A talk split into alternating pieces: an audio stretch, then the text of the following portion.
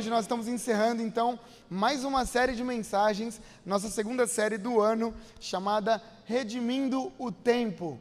Ah, quantos aqui estiveram em todos os domingos desse mês, dessa série? Olha só, que legal. Você que não esteve, Deus te perdoa também, em nome de Jesus. Uh, mas nós caminhamos aí falando muito sobre como administrarmos melhor o nosso tempo, como a gente consegue construir uma agenda que agrade ao Senhor e hoje nós estamos encerrando essa série, o último episódio dessa série, e hoje nós vamos falar um pouco sobre descanso. O subtema de hoje é Abraçando o Descanso. Ah, uma pesquisa rápida no dicionário vai mostrar para todos nós que um dos antônimos, ou uma das palavras contrárias a descanso, no dicionário é cansaço. Se hoje existe a necessidade da gente sentar numa igreja para ouvir um pouco sobre descanso, é porque muitos de nós, mesmo sem perceber, nós estamos vivendo o oposto do descanso e estamos andando muito cansados.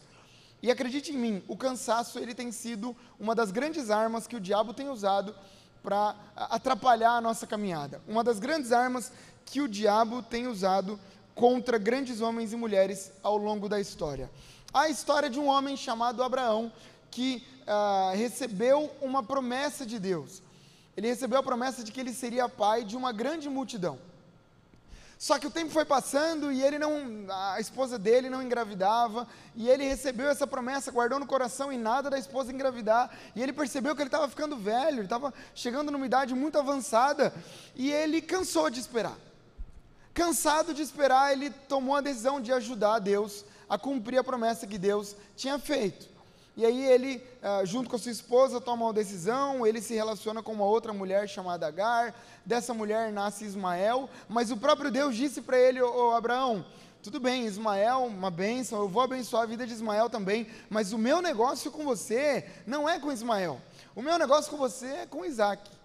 O cansaço de Abraão e de Sara de esperar a vontade do Senhor se cumprir resultou em um grande problema até os dias de hoje.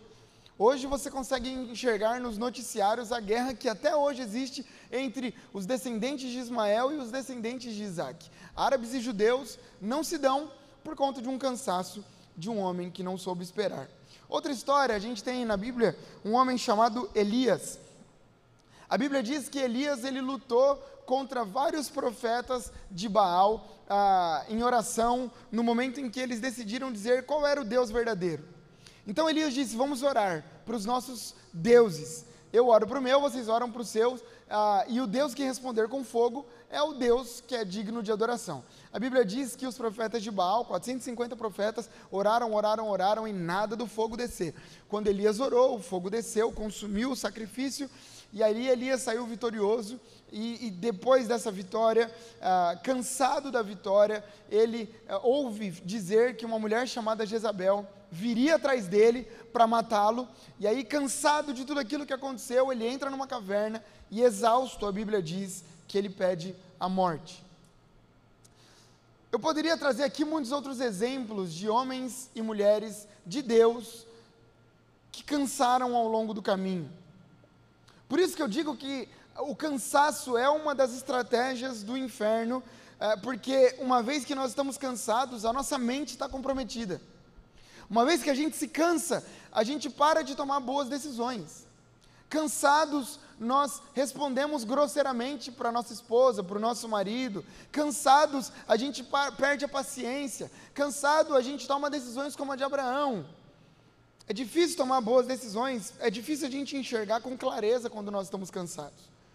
E esse cansaço que eu estou falando não tem a ver simplesmente com a quantidade de atividades que você tem no dia, ou quantos turnos de trabalho você tem na empresa, porque esse cansaço, a gente dorme um pouquinho mais, a gente descansa um feriado e as coisas voltam ao normal. Não. Eu estou falando daquele tipo de cansaço que gruda na gente, que faz a gente perder a paciência todos os dias, que faz a gente não querer mais viver com tanta facilidade.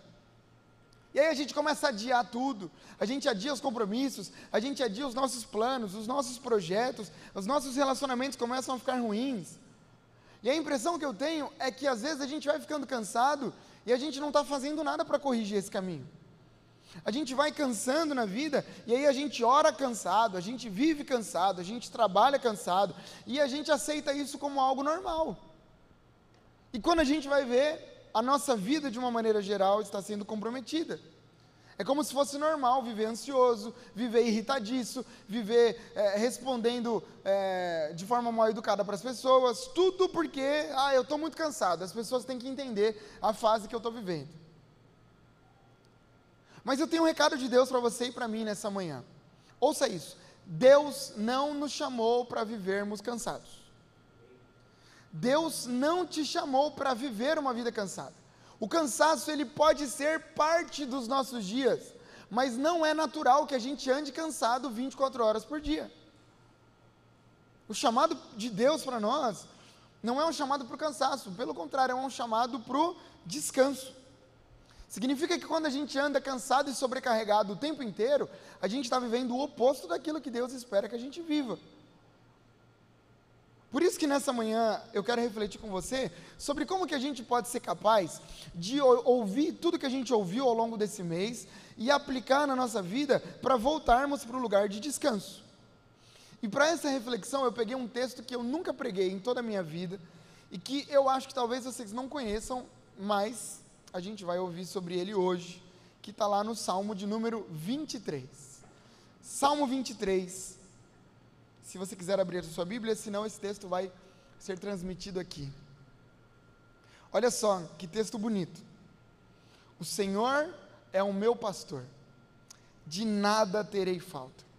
Em verdes pastagens me faz repousar, me conduz a águas tranquilas, restaura-me o vigor, guia-me nas veredas da justiça por amor do seu nome. E mesmo quando eu andar por um vale de trevas e morte, eu não temerei perigo algum. Por quê? Porque tu estás comigo a tua vara e o teu cajado me protegem. Preparas um banquete para mim à vista dos meus inimigos, tu me honras, ungindo a minha cabeça com óleo e fazendo transbordar o meu cálice. Eu sei que a bondade e a fidelidade me acompanharão todos os dias da minha vida, e voltarei à casa do Senhor enquanto eu viver.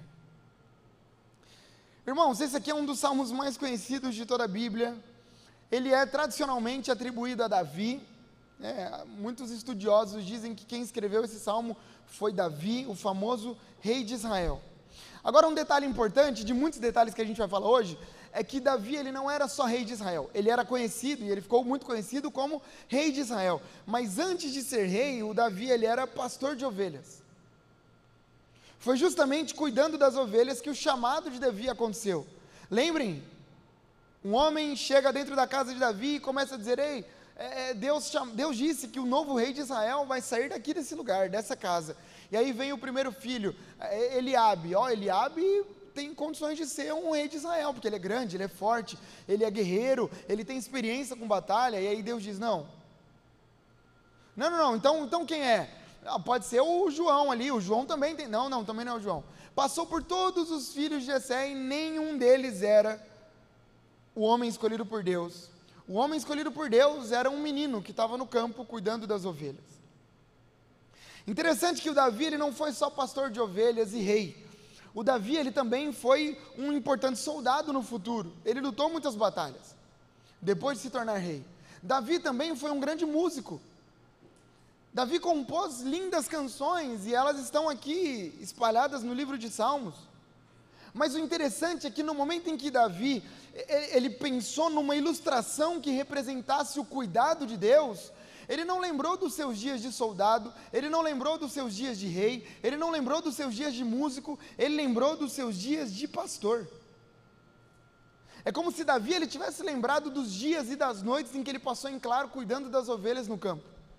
É como se Davi tivesse lembrado dos momentos em que ele levou as ovelhas para comer, cuidou do pasto, organizou todas as coisas, todo o cuidado para que as ovelhas ficassem protegidas, bem alimentadas, longe do frio ou do calor extremo, e o jeito que ele cuidava das ovelhas o lembrou do jeito que Deus cuida de nós.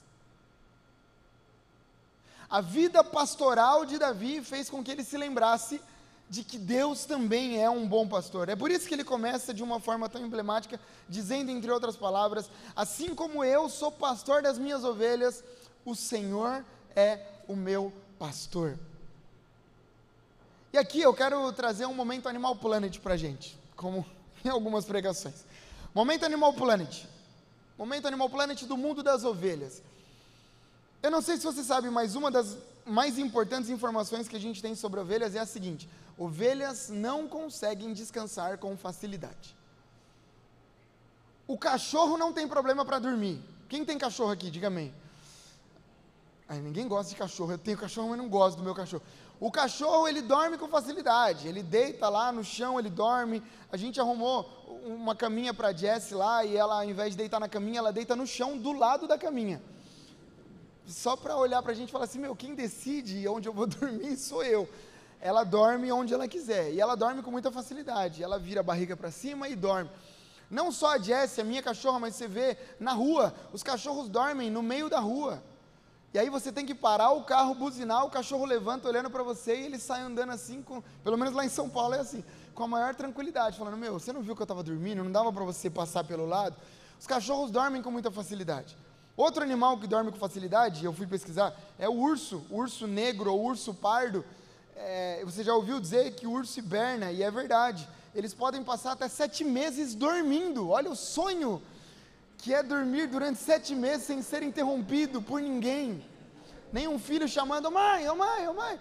Não, ele dorme sete meses seguido. Ele não faz xixi, ele não faz cocô, ele não come durante sete meses, dormindo. O bicho preguiça dorme 20 horas por dia. E as outras quatro horas que sobram ele passa comendo, porque ele come bem devagar. Ele passa quatro horas comendo, 20 horas dormindo. E eu estou dizendo isso tudo é verdade. O gato, eu nem preciso falar. Eu podia ficar aqui o resto do dia. Agora, por incrível que pareça, a ovelha é um dos poucos animais que não consegue, não consegue dormir com facilidade. Olha que ovelha bonitinha que eu trouxe para vocês. Para uma ovelha dormir, tudo precisa estar muito bem. Isso aqui é literal. Se a ovelha sente um sinal de predador, ela, ela não consegue dormir mais. Se ela sentir o cheiro de predador, ela já não consegue mais dormir. É, não pode ter tensões no rebanho. É por isso que o salmista ele diz que o, o Senhor é meu pastor e ele me leva a águas tranquilas, porque a ovelha não toma água em águas turbulentas. Por quê? Porque se a água está turbulenta, é um sinal de que pode ter um crocodilo lá dentro, pode ter algum animal que pode pegar ela enquanto ela está bebendo água. Um parêntese aqui, é por isso que nós não gostamos também de participar de movimentos onde a água é muito turbulenta, sabe? Lugares onde a gente sempre tem algum problema, e alguém é, é um problema com o pastor, é um problema com o líder, e é um problema com o outro, é problema financeiro. A gente não gosta de água muito turbulenta, onde tudo acontece o tempo inteiro, a gente gosta de água tranquila. Outra coisa, não pode ter fome, a ovelha não pode estar com fome. Se ela está com fome, ela não consegue dormir. Não pode ter mosca rondando a cabeça da ovelha. Por isso que em alguns lugares é, é, muito natural, em casos extremos, as ovelhas se lançarem de um precipício, porque tem, tem mosca rondando, ela começa a ficar maluca e ela pula do precipício para tentar acabar com, aquela, com aquele problema. Historicamente, alguns pastores dormiam com as suas ovelhas é, é, no meio do, do pasto para transmitir um pouco mais de segurança. Ou seja, irmãos, ovelhas precisam de ajuda para descansar. Elas precisam de um pastor que as guie e as ajude a encontrar e deitar em paz tranquilos. Sem um pastor, Ângelo, a, a, a ovelha não consegue descansar. E sem um pastor, nós também não conseguimos descansar. E aqui eu não estou falando de mim, eu não estou falando dos pastores aqui, não, não, não, estou falando do bom pastor que é Jesus. As ovelhas precisam de um pastor para poder descansar, e nós também precisamos do cuidado de Jesus para poder descansar. E olhando para esse salmo e para essas peculiaridades desse animal, que o próprio Davi usou para transmitir o cuidado de Deus, a gente vai caminhando e vai descobrindo que é possível a gente encontrar descanso no bom pastor. Eu estou pregando aqui para pessoas que estão de fato cansadas. Estou pregando para gente que está sobrecarregada. Gente que entrou aqui dizendo, ontem eu preguei no nosso no, no Connect Pulse lá em São Bernardo, e um irmão chegou no final e falou, pastor, meu, eu tô só o pó, mas não só o pó de dormir hoje, não, não, eu tô cansado da vida, a minha cabeça está cansada, eu tô sobrecarregado, ei, eu vim aqui de dizer que há descanso disponível para nós nessa manhã, não um descanso que eu posso prometer para você, eu não posso porque eu também sou ovelha desse bom pastor, Todos nós estamos diante dele para encontrarmos descanso. Estou pregando para esse tipo de gente, mas eu também estou pregando para gente que está se sentindo bem. Estou pregando para gente que está se sentindo descansada, porque em algum momento pode ser que você se sinta cansado e você vai lembrar de que o Senhor é o nosso pastor e nele a gente consegue encontrar descanso. Então, que tipo de descanso a gente pode encontrar no Senhor? O primeiro tipo de descanso é que a gente pode descansar na provisão de Deus sobre a nossa vida. Diga para a pessoa que está do seu lado: você pode descansar na provisão de Deus na sua vida. Essa é a primeira afirmação de Davi. Olha só o que ele diz: O Senhor é o meu pastor, de nada terei falta. O Senhor é o meu pastor, de nada terei falta. Algumas outras versões, como que elas dizem na sua Bíblia, talvez: O Senhor é meu pastor e nada me faltará. É uma versão bonita também, só que quando a gente olha é, para esse texto no original, é, ele está muito mais próximo de nada terei falta do que de nada me faltará. E é por isso que muitos pastores usam o nada me faltará para trazer uma teologia um pouco errada, no meu ponto de vista, dizendo assim: Ei, o Senhor é o seu pastor, não vai te faltar vitória, não vai te faltar trabalho, não vai te faltar prosperidade, não vai te, nada vai te faltar, porque o Senhor é o seu pastor. E aí a igreja vai à loucura e diz: Aleluia, glória a Deus, o Senhor é meu pastor, eu vou ficar rico, milionário, nunca vou ficar doente, nunca vou morrer. Mas quando a gente olha para o texto bíblico no original, a gente vai perceber que a vida real muitas vezes não é assim. Na vida real, Gesi, às vezes falta.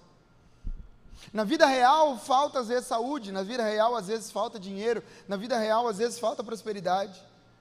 Por isso que é quase um consenso dentro da teologia que a ideia que mais se aproxima é: o Senhor é meu pastor e de nada terei falta. Ou seja, ainda que me falte, eu não sinto falta de nada, porque o Senhor é o meu pastor. O Senhor é meu pastor e pode me faltar emprego, pode me faltar dinheiro, pode me faltar prosperidade, pode me faltar saúde, mas se não me falta o Senhor, que é o meu pastor, eu não sinto falta de nada. Eu sou completo com Jesus morando dentro do meu coração. Davi está dando para a gente uma lição de confiança plena. Confiança plena de que ao invés da gente focar os nossos olhos na provisão de Deus, a gente tem que focar os nossos olhos no Deus que é o provedor. Porque se a gente tem o provedor, aquilo que ele nos dá é o suficiente para a gente viver. Sabe, irmãos, Deus nos trouxe aqui para lembrar que a gente pode confiar na Sua provisão sobre todas as áreas da nossa vida. Por quê? Porque Ele é um Deus provedor. Tanto é verdade que olha o que Jesus disse em Mateus 6, 25 e 26. Portanto, eu lhes digo: não se essa palavra é para alguns de nós aqui nessa manhã. Não se preocupem com as suas próprias vidas, quanto ao que comer ou ao que beber, nem com seus próprios corpos, quanto ao que vestir. Não é a vida mais importante do que a comida e o corpo mais importante do que a roupa? Observem as aves dos céus, elas não semeiam, nem colhem, nem armazenam em celeiros, contudo, o Pai celestial as alimenta. Não tem vocês muito mais valor do que elas? E Jesus segue no, cap... no versículo 33: busquem em primeiro lugar o reino de Deus e a sua justiça, e todas essas coisas, o que comer, o que vestir, o que beber, lhes serão acrescentadas. Sabe, em outras palavras, ao invés da gente focar na provisão, no que comer, no que vestir, no emprego, nas contas, naquilo que tira a nossa paz, a gente tem que sair daqui hoje focando no Deus que é provedor é buscar o reino de Deus, a sua justiça, o governo de Deus sobre a nossa vida e confiar que todo o restante Ele vai acrescentar. Irmãos, alguns de nós estamos tão preocupados com o amanhã que a gente não está conseguindo descansar hoje. A gente está preocupado com as contas que a gente tem para pagar, a gente está preocupado com o futuro, a gente está preocupado. É, é, esses dias eu já falei isso aqui, né? Eu estava dando de mamar para o Bruno e eu fiquei pensando, meu, como que vai ser a primeira briga do Bruno na escola? E eu não vou estar tá lá? Não, como assim? Falei, o sangue de Jesus tem poder, deixa o Bruno se resolve lá, a gente se resolvia também, tá tudo certo. Agora eu vou ficar me preocupando com um negócio que eu nem sei se vai acontecer, não. Tem gente que está preocupada com amanhã, mas deixa eu te dizer, basta cada dia o seu mal. O Senhor já está cuidando de tudo lá no futuro. Deus nos trouxe aqui para lembrar que a certeza de que não faltou ontem é o que tem que tranquilizar o nosso coração de que não vai faltar hoje. Olha para o seu passado, faltou alguma coisa? Ah, pastor, já passei dias difíceis. Eu, faltou alguma coisa para você? Faltou o suficiente para você estar tá aqui hoje? Não faltou. Se Deus cuidou lá atrás, Ele continuará cuidando hoje e o seu futuro está garantido nele também. Aquele que cuida da nossa vida vai prover tudo aquilo que a gente precisa em nome de Jesus. Talvez você entrou aqui pedindo uma palavra e a palavra de Deus para você é essa: não vai te faltar nada. Não vai te faltar nada. Eu não estou te prometendo luxo. Eu não estou dizendo que ah, não vai faltar. Talvez falte um McDonald's ou outro. Talvez falte uma viagem de um cruzeiro para. Não, talvez falte isso aí. Mas o suficiente para você se manter feliz e vivendo, Deus vai prover. Em nome de Jesus. Então a gente pode descansar na provisão de Deus sobre a nossa vida, por quê? Porque Ele é o nosso pastor e de nada teremos falta. Essa é uma manhã para a gente sair daqui com contentamento no Senhor. A gente muito descontente com a vida, porque não, não acha que Deus sempre faz o suficiente. Para mim, o grande pecado de Adão e Eva não foi a desobediência, foi a ingratidão. Porque eles tinham tudo na mão, mas os olhos deles ficaram presos àquilo que eles não tinham. Eles tinham centenas de árvores para comer, o fruto, mas o olhar deles focou justamente naquilo que Deus falou: esse aqui não é para vocês. Tem gente que está chateado porque não está conseguindo ver todas as coisas boas que o Senhor já fez na sua vida. Ei, você tem muito mais do que você poderia imaginar. Você tem muito mais do que você poderia pedir para o Senhor. Ele é capaz de fazer muito mais ainda. Ele é capaz de fazer. Mas aquilo que nós já temos é o suficiente para a gente viver feliz. Você acordou hoje, eu espero que você tenha tomado banho para vir para a igreja. Tomou um banho, veio para a igreja, colocou uma roupa, e aí eh, tem água para tomar, tem banheiro para usar, tem comida para comer, está tudo correndo bem, e a gente vai ficar preso às coisas que a gente não tem.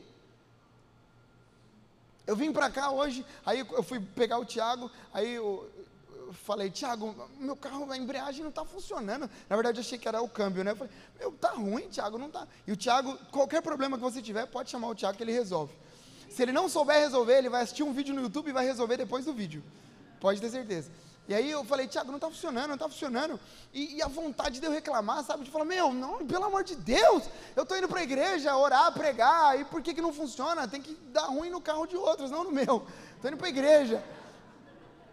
Mas eu lembrei, eu falei, puxa vida, quantas pessoas gostariam de ter um carro para ter um problema na embreagem e não conseguem ter? A gente tem muito mais do que a gente imagina é que a gente anda muito distraído, a gente não consegue ver o quão bom Deus é para a gente. O Senhor é o nosso pastor, e porque Ele é o nosso pastor, a gente não sente falta de nada. A gente pode descansar na provisão do Senhor. Segundo lugar onde a gente pode descansar, nós podemos descansar na liderança de Deus sobre a nossa vida. Olha só o que o salmista diz: em verdes pastagens me faz repousar, me conduz a águas tranquilas, restaura meu vigor, guia-me nas veredas da justiça por amor do seu nome. Irmãos, há um pronome aqui, ainda que em alguns momentos ele está oculto, mas esse pronome aqui é o ele. Ele nos faz repousar, ele nos conduz a águas tranquilas, ele restaura o nosso vigor, Ele nos guia na vereda da justiça. Ou seja, se Ele é o pastor, Ele tem que estar no comando completo da nossa vida. É tudo sobre o que Deus faz, é tudo sobre o jeito que Deus lidera a nossa caminhada. E aqui uma informação importante do mundo animal, mais uma vez: o pastor, ele nunca vai atrás do rebanho, mas ele sempre vai à frente.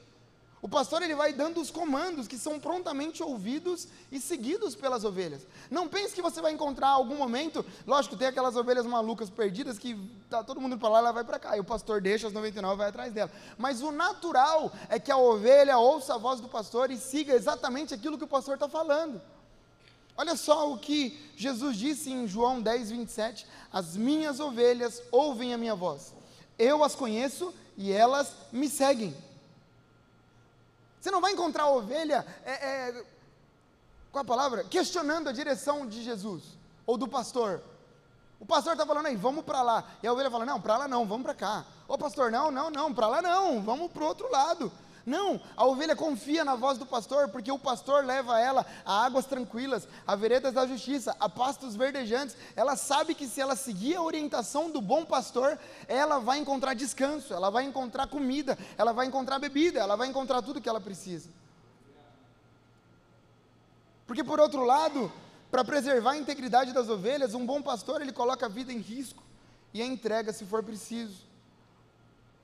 Porque é o pastor que escolhe a melhor trilha. Quem vai na frente é o bom pastor. E quero dizer de novo, não estou falando sobre mim, estou falando sobre Jesus. É o pastor que vai pisando na frente das ovelhas e vai dizendo: ah, aqui é um lugar seguro. Pode ser que o pastor ali das ovelhas da nossa história, ele pode pisar em falso e ele está correndo risco, mas as ovelhas estão seguras, porque ele vai abrir a trilha. Se o pastor está dando a direção, a coisa fica simples. O trabalho da ovelha é olhar para o pastor. E com os olhos no pastor, na liderança do pastor, a gente pode descansar. Irmãos, há pessoas cansadas porque ao invés de confiarem na liderança de Deus, estão confiando nas suas próprias forças. Ao invés de confiarem naquilo que Deus fala, confiam mais nas suas próprias direções. E esse é o caminho mais rápido para a frustração. Por isso que eu vim te lembrar: Deus sabe o que está fazendo. Deus sabe o que está fazendo na nossa vida.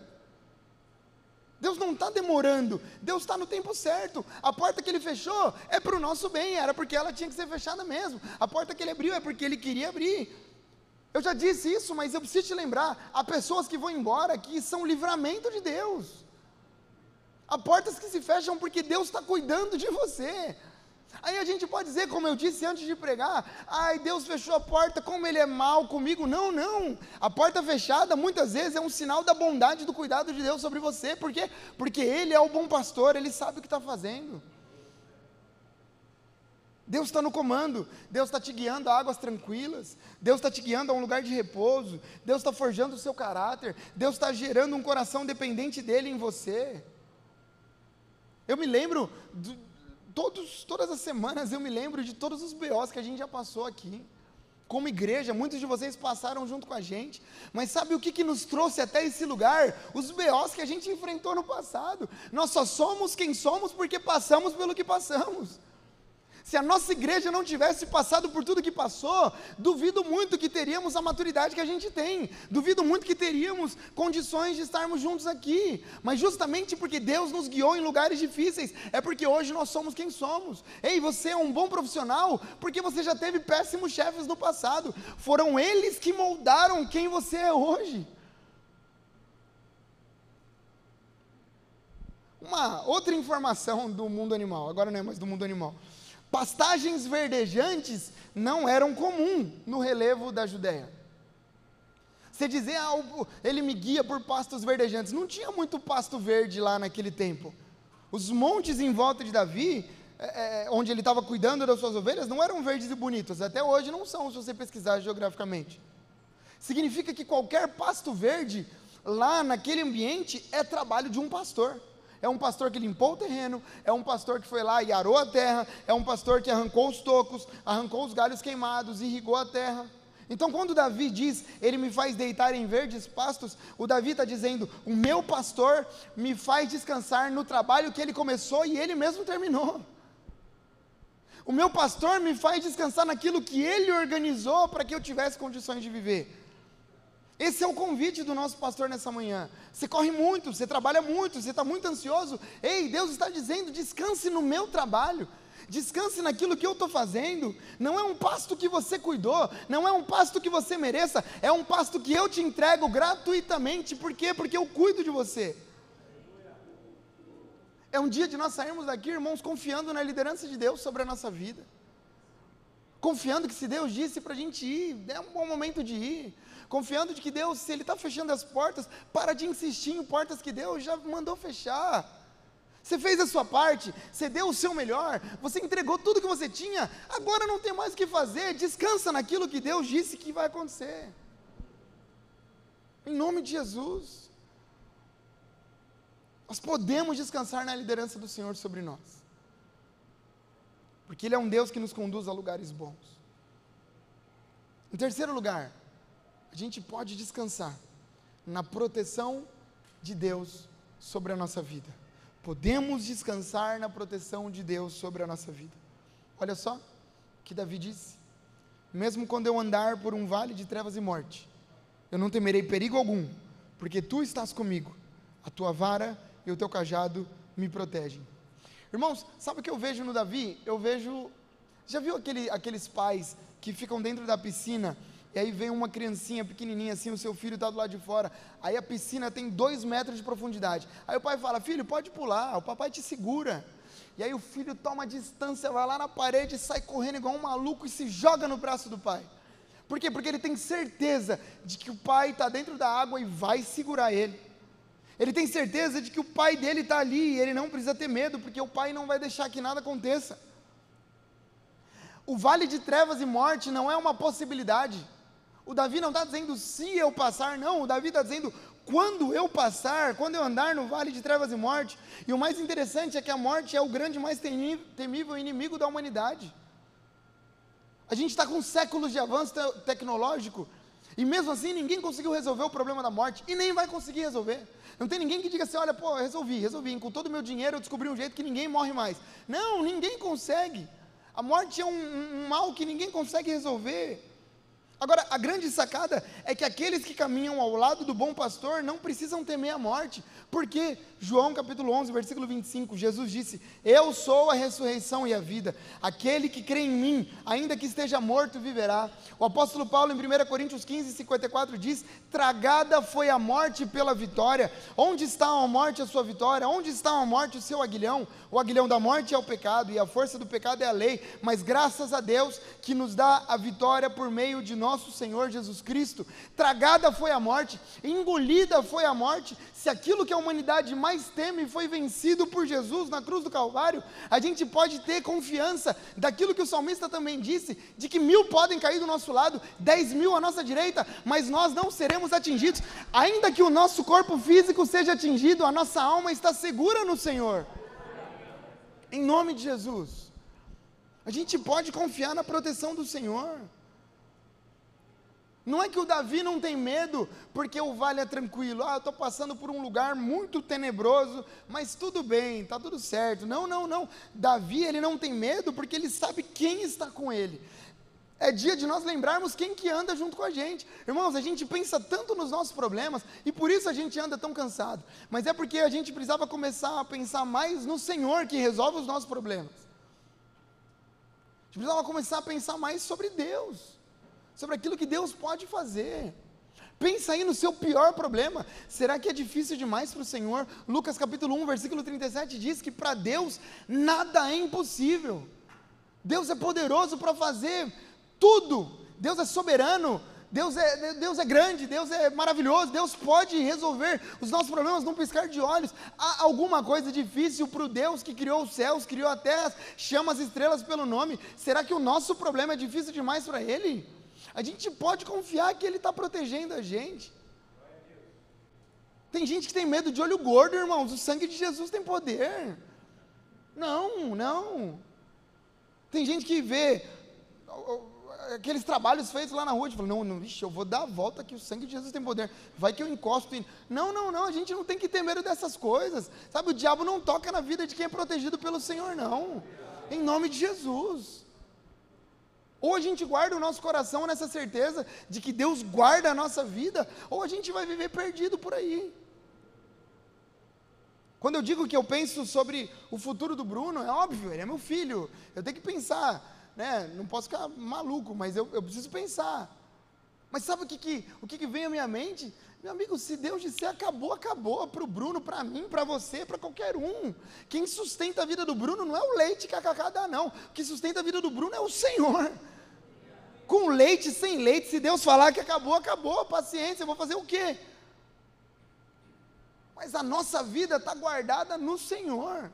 Ah, pastor, você está falando então que eu tenho que viver, não, de qualquer jeito? De jeito nenhum. Se você não atravessar, se você não olhar para o lado antes de atravessar a rua, você vai ser atropelado e vai, seus dias serão findados por pura irresponsabilidade. A gente faz a nossa parte, mas no final das contas, a nossa vida, a única garantia que a gente tem é o cuidado do Senhor sobre nós. É tempo da gente trazer à memória a certeza de que a gente é protegido e guardado pelo Senhor. A gente pode ficar tranquilo, a gente sabe que o Senhor está com a gente para nos proteger. Ai, pastor, mas estou sendo perseguido lá no trabalho. Meu amigo, esquece perseguição. Você e Jesus é maioria. Se Jesus não quiser fechar essa porta, não tem João, não tem Maria, não tem chefe, não tem ninguém que vai fechar. Só Jesus. Deus que te colocou lá e Ele vai dizer a hora que fecha e acabou. Enquanto o Criador dos céus e da terra for o nosso pastor, A gente não tem que ter medo de nada. Nossa vida está guardada nele. O Salmo 23, irmãos, vai direcionar a gente para um caminho de descanso, mas também para um caminho de confiança. Só consegue descansar em Deus quem confia que Ele é capaz de fazer aquilo que a gente não é capaz de fazer. Só consegue descansar em Deus quem confia que Ele é capaz de fazer aquilo que a gente não é capaz de fazer. Descansar em Deus não significa que eu tenho que ficar apático, esperando que tudo caia do céu. Descansar significa fazer tudo que eu posso fazer. E descansar na certeza de que aquilo que eu não posso fazer, Deus está fazendo por mim. A gente faz a nossa parte. A gente trabalha, a gente estuda, a gente cuida, a gente guarda. Mas no final das contas, aquilo que a gente não pode fazer, a gente descobre que a gente pode descansar no Senhor, porque Ele vai fazer no nosso lugar. Quando a gente vive nessa realidade, a gente não fica batendo cabeça. A gente não fica gastando tempo preocupado. A gente não fica gastando tempo desesperado. Não, o Senhor é o nosso pastor e a gente mantém a nossa mente firme nele, fixa nele, guardada no Senhor. Porque aí a gente vai lembrar que a gente pode descansar na provisão do Senhor, não na nossa força, não nas nossas habilidades. Ei, você que entrou aqui talvez meio arrogante, dizendo: Nossa, olha onde eu estou chegando, olha o que eu estou conseguindo fazer, olha onde, olha o lugar. Não, não, não, não, não. Já disse: se Deus tirar a mão, meu amigo, acabou. Tem uma música pentecostal que diz: Se Deus puxar a tomada, não canta, não prega, não faz mais nada. Se Deus puxar da tomada, você não levanta da cama para conseguir trabalhar. Ei, é tempo de você lembrar que a sua vida depende de Deus. Depende da provisão que Ele manda. A gente pode descansar na liderança do Senhor. É dia de nós sermos guiados pela voz do Senhor, pela palavra do Senhor. Se Ele diz para a gente ir, a gente vai. Se Ele diz para a gente ficar, a gente fica. Sabe algo que eu digo para as pessoas que estão chegando na nossa igreja? As pessoas me chamam e falam, pastor, eu quero conversar. Olha, eu, eu sinto que Deus está me trazendo para dar. E a primeira coisa que eu digo, puxa, estou muito feliz, que bom, que bom que isso está acontecendo. Meu, você é muito bem-vindo e tal, tal, tal. Mas eu sempre digo a mesma coisa. Eu quero que você venha para a nossa igreja, se essa for a vontade de Deus para você. Porque se essa não for o se esse não for o centro da vontade de Deus para a sua vida, você vai ser um problema para mim, eu vou ser um problema para você. Por quê? Porque a gente tem que ser guiado pela voz do Senhor. A gente tem que estar onde Deus quer que a gente esteja. Pastor, você não quer que pessoas venham? Eu quero, mas eu só quero que venham quem Deus enviar. Por quê? Porque Ele sabe que é o melhor para nós. Terceiro, a gente pode confiar na proteção do Senhor.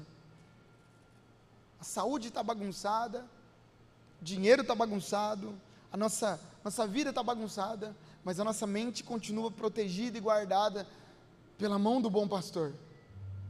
Até porque não é à toa que o salmista também disse, e é assim que eu quero terminar esse sermão. Lendo algo sobre nós, sobre aqueles que decidem descansar no Senhor. Um texto que a gente já leu outras vezes mas que eu espero que agora tenha um significado diferente, algo profético sobre as nossas vidas. Aquele que habita no abrigo do Altíssimo e descansa à sombra do Todo-Poderoso, esse aqui, esse pode dizer: Tu és o meu refúgio e a minha fortaleza, Tu és o meu Deus em quem eu confio. Ele te livrará do laço do caçador e do veneno mortal, ele o cobrirá com as suas penas, e sob as suas asas você encontrará refúgio. Irmãos, olha que coisa linda. Já viu uma galinha com, com, com os braços, as asas abertas e os pintinhos ali debaixo? A Bíblia está dizendo que debaixo das asas do Senhor a gente encontra refúgio. Quando a vida é difícil demais, a gente corre como o pintinho corre para a galinha, a gente corre para debaixo das asas do Senhor, porque lá nós estamos seguros, guardados, protegidos. A fidelidade dele será o seu escudo protetor. Você não temerá o pavor da noite, não temerá a flecha que voa de dia, nem a peste que se move sorrateira nas trevas, nem a praga que devasta ao meio-dia. Mil poderão cair ao seu lado, dez mil à sua direita, mas nada o atingirá. Você simplesmente olhará e verá o castigo dos ímpios. Se você fizer do Altíssimo o seu refúgio, nenhum mal te atingirá, desgraça nenhuma chegará à sua tenda, porque aos seus anjos ele dará ordem ao seu, ao seu respeito para que te protejam em todos os seus caminhos. com as mãos eles o segurarão, para que você não tropece em alguma pedra. Você pisará o leão e a cobra, pisoteará o leão forte e a serpente. E assim diz o Senhor sobre nós, porque Ele me ama eu o resgatarei, eu o protegerei, porque ele conhece o meu nome, ele clamará a mim e eu lhe darei resposta, e na adversidade eu estarei com ele, eu vou livrá-lo, eu vou cobri-lo de honra, vida longa eu lhe darei e lhe mostrarei a minha salvação, e isso é sobre nós, a proteção no Senhor, a segurança no Senhor, o Senhor é o nosso refúgio, a nossa fortaleza, o nosso socorro bem presente no dia da angústia. O mundo está em crise, está tudo se acabando, mas nós estamos guardados e protegidos pelo Senhor. Se necessário, Ele manda os anjos dele para nos protegerem dos maus da vida. A gente não tem que temer a noite, a gente não tem que temer o dia, porque o Senhor é o nosso pastor e de nada nós teremos falta. Se você entrou aqui com dificuldade de descansar, eu oro para que você encontre descanso para a sua alma hoje, em nome de Jesus. Chega de desespero, entrega o seu caminho ao Senhor, confia nele e o mais ele fará. Talvez o seu caminho está bagunçado porque você está tentando, está fazendo com o seu jeito, da sua forma. Hoje é o dia da gente pegar tudo que a gente tem e dizer: Senhor, para mim já deu.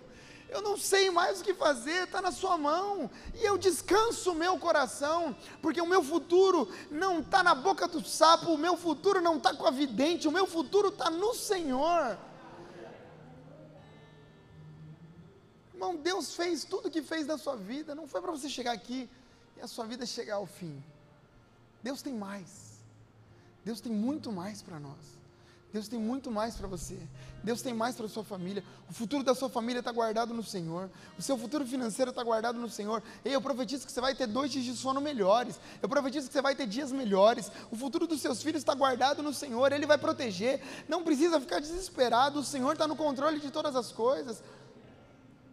Ei, Gesi, Tati, algumas coisas fogem do nosso controle, mas não fogem do controle do Senhor. Foge da nossa mão, mas não foge do controle do Senhor. Poxa, mas o casamento acabou, mas não fugiu do controle do Senhor. Poxa, pastor, eu fui ofendido na igreja de onde eu vim, não fugiu do controle do Senhor, está tudo certo. Vá para debaixo das asas do Altíssimo. Descanse o seu coração em nome de Jesus. Em nome de Jesus. Eu quero orar por você. Quero orar por você. Se você pode fechar seus olhos. Senhor, o Senhor é o nosso pastor. Se não nos falta a Sua presença, não nos falta nada, temos tudo o que precisamos. Agora nos ajude a descansarmos. Somos ovelhas. O Senhor não disse que seríamos é, chamados de ovelhas por acaso, não, nós temos dificuldade de descansar. A gente quer sempre tentar fazer, tentar organizar, correr atrás, mas Senhor, de que adianta? Se o Senhor não guardar a casa, em vão trabalham aqueles que tentam a proteger. Se o Senhor não guardar a nossa vida, todo o nosso trabalho é em vão, por isso nós corremos para debaixo das tuas asas corremos para debaixo do teu altar, Jesus entregamos todas as nossas aflições, angústias, tudo aquilo que tira o nosso sono. Deus, queremos sim fazer o nosso melhor, queremos entregar tudo que temos, queremos dar o nosso máximo para as coisas acontecerem, mas no final das contas, Senhor, reconhecemos, dependemos completamente do Senhor. É o Senhor quem diz, haja e ouve, é o Senhor quem abre a porta, é o Senhor quem fecha a porta, é o Senhor quem tira do hospital, é o Senhor quem leva para o hospital. Tudo que temos e tudo que somos é refém da, da Sua presença, do Seu cuidado. Pai, como ovelhas, queremos seguir a Sua voz. Te adoramos, Jesus, te adoramos. Pai, traga descanso para a nossa alma nesse dia, nesse fim de série de mensagens. Nos ajude a descansar, porque o Senhor é o bom pastor e nada nos faltará. Ainda que nos falte, não sentiremos falta de nada, em nome de Jesus. Em nome de Jesus.